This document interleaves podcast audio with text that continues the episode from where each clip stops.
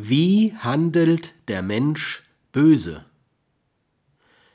Nahezu alles Böse, was Menschen Menschen antun, geschieht nicht aus Bosheit oder Egoismus, sondern aus einem der folgenden Gründe.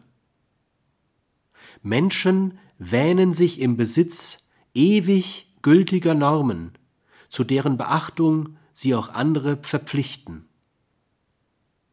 Menschen sind voll guten Willens, ohne jedoch über zureichende fachliche oder ethische Kompetenz zu verfügen.